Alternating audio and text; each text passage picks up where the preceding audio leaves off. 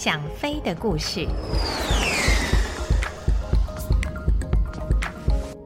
各位朋友，大家好，我是王丽珍，欢迎来到《想飞的故事》这个单元。在过去几个星期里，我都是跟大家分享一些飞行员或者是民航机失事的故事。今天呢，我想说一个我自己的故事，而这个故事跟飞机、跟我的老东家洛克希德都有关系，所以也不至于离题太远。话说五十多年以前，我还在新竹中学念高一的时候，有一天在牯岭街的旧书摊上买到了一本原文的 F 八十六军刀机的操纵手册。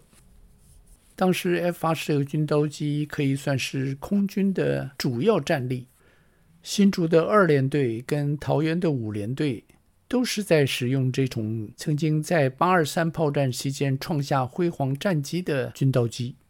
而我那个时候刚好是在新竹中学，几乎天天都可以看到这型飞机在空中飞行，所以对这型飞机不但不陌生，而且是非常的有兴趣。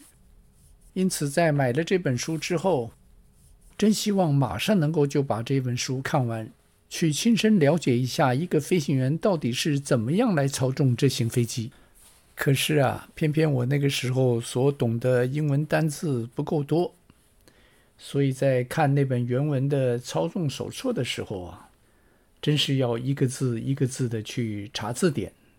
而在查字典的时候，我却真的是有那种求知若渴的感觉，是因为我一直觉得我查字典的速度不够快。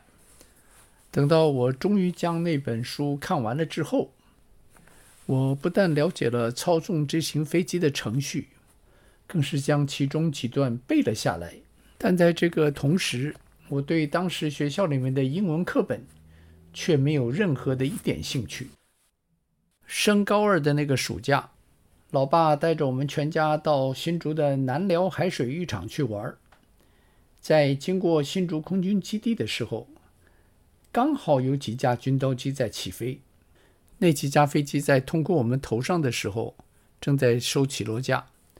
我很高兴地告诉老爸，那个时候他们几架飞机的速度已经达到一百五十里，马上就要收襟翼了。而在我讲完这句话的同时，那几架军刀机的襟翼还真的就收上去了。老爸听了之后，他没说什么。过了一会儿，他才淡淡地说：“你知道这些有什么用？考大学不考这些东西啊。”我听了老爸的话，心中并没有任何感觉。他对我失望已经是公开的事实，所以他这种回应对我已经起不了任何冲击。我还是宁愿去看那些已经被我翻烂的中国的空军杂志，也不愿意去念那些毫无兴趣的教科书。十多年之后，我已经由大学毕业，而且在 Connecticut 州的 Pratt Whitney 飞机发动机公司工作了多年。但是因为那个时候，Connecticut 冬天是非常非常的冷，所以我一直在想办法能够到四季如春的加州去找一份工作。而当时正好雷根总统正在全力支持发展星际武器，位于加州的洛克希德公司是美国主要的武器供应商，正在大批的招募工程专业人员。于是我很快的就有了机会。到加州的这家公司来接受面试。当天与我面谈的是一位留着两撇小胡子的秃头中年人。他在问了我一些工程上的问题跟我的经验之后，就反问我有没有要问他的问题。通常这个时候，一般应征的人都会问一些有关于公司方面或者是福利方面的问题。但是那天我却问了一个令他完全没有想到的问题。我指着他身后的一张相片，问他那张相片最左边的人是谁？因为我看过那张相片，知道那是在 F-104 第一次试飞之后所照的相片。飞机前面一共站了四个人，分别是内型飞机的设计师 Kelly Johnson、试飞员 Tony LaVere。及这个专案经理 William Ralston，只是最左边的那位戴着一顶棒球帽的人，我不知道是谁。他对我那个问题感到相当的吃惊。在回答我问题之前，他先问我为什么会问那个问题。于是我将我的兴趣向他简单的说了一下，然后我表示那张相片我以前在一本杂志上见过，但是我见到的那张相片上只有三个人，所以我想知道这张相片上的第四个人是谁。他听了之后笑了笑，并告诉我他就是那第四个人。当时他只是一位不到二十岁的技工。在试飞团队里算是资历非常浅的人员。我似乎将他尘封的一段记忆打开了。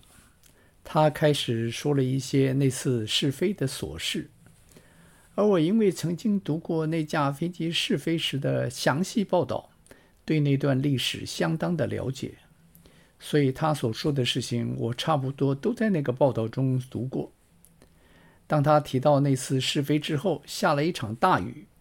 我就立刻接下去说，那天为了要庆祝试飞成功而举办的烤肉活动，都必须要搬到棚场里面去举行。结果在吃完饭之后，凯利还在餐桌上跟几个人较量手劲儿。他听了我说了这些之后，打断我的话，仔细地打量着我，然后说：“天哪，这些事你都知道？你确定你那天不在场？”我笑了笑，对他说：“那个时候我才两岁。”后来我们又聊了许多公司当年其他的事情，几乎是他只要一起一个头，我就可以把那件事情的后半段说出来。这真的是使他相当的吃惊。虽然那些事情发生的时候，我只是一个远在台湾的孩子。但是多年来，在各种报章杂志上所读过有关洛克希德公司的故事，我都因为兴趣而将那些事情牢牢地也记了下来。没有想到在这次面谈的时候，这些故事全都派上了用场。那天在离开他办公室的时候，我已经得到了他口头上将雇佣我的允诺。那是我此生唯一的一次。在面谈的时候当场被雇佣的经验。那天在回到人事处的时候，人事处处理我这个案子的专员告诉我，那位经理已经打过电话告诉他，说他从来没有遇到任何一个人对公司的历史有如此的了解。然后那位专员对我说：“看来你为了这次面谈做了相当周全的准备。”我听了之后笑了笑，对他说：“我为了这次面谈，已经准备了二十多年。”后来回家之后，我也把这段奇缘告诉了老爸。说完之后，我没忘了加上一句：“当时看那些您说没有用的书，考大学虽然不考，但是在人生的考场上却帮了大忙。”老爸听了之后，呵呵地笑了。以上这段故事是发生在一九八四年。我进了洛克希德公司之后，先是在飞弹部门做了五年左右，后来一直在太空部门负责人造卫星的组装，然后在二零一四年退休。现在想起这些前尘往事，实在不敢相信五十多年前在台湾看的那些老爸嘴里说的闲书。竟然改变了我的一生，但也可以算是开卷有益吧。好了，今天我所说的我自己的这段故事就到此为止，我们下个星期再会。